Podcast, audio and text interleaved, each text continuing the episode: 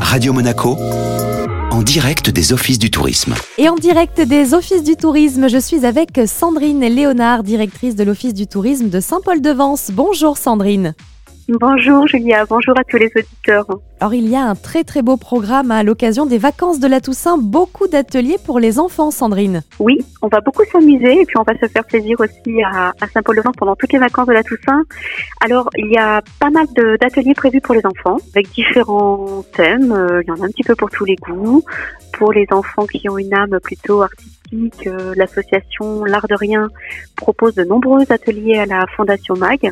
Alors on va faire euh, des sculptures en argile, des fleurs en papier à la façon de Chagall, de la céramique à la façon de Fernand Léger. Euh, mais on a également des ateliers de prévus sur la décoration d'Halloween parce que Halloween arrive à grands pas et c'est toujours une, fête qui est assez appréciée des enfants. Donc on va faire des, de la décoration avec toujours l'association L'Art de Rien. Des ateliers sont prévus le 24 et le 28.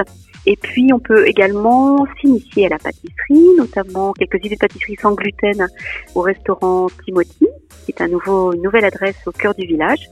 Et puis, nous organisons aussi les visites du village à la lanterne. Voilà, parce que je sais que c'est très apprécié l'été.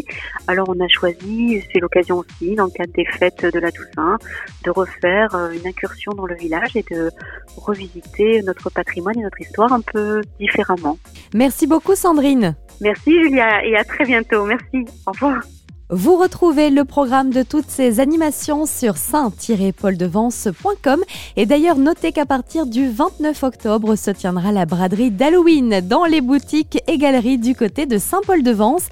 Cette interview vous la retrouvez sur les réseaux de Radio Monaco en replay aussi hein, sur Apple Podcast, Deezer et Spotify.